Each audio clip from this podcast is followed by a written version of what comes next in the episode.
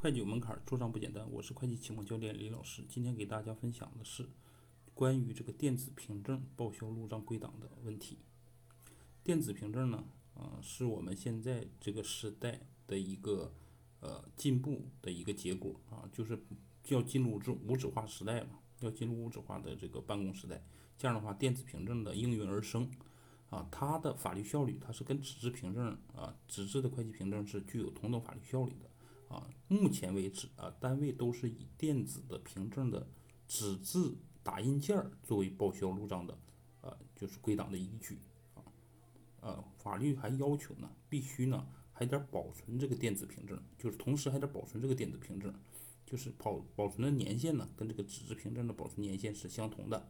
啊，请大家啊多加注意。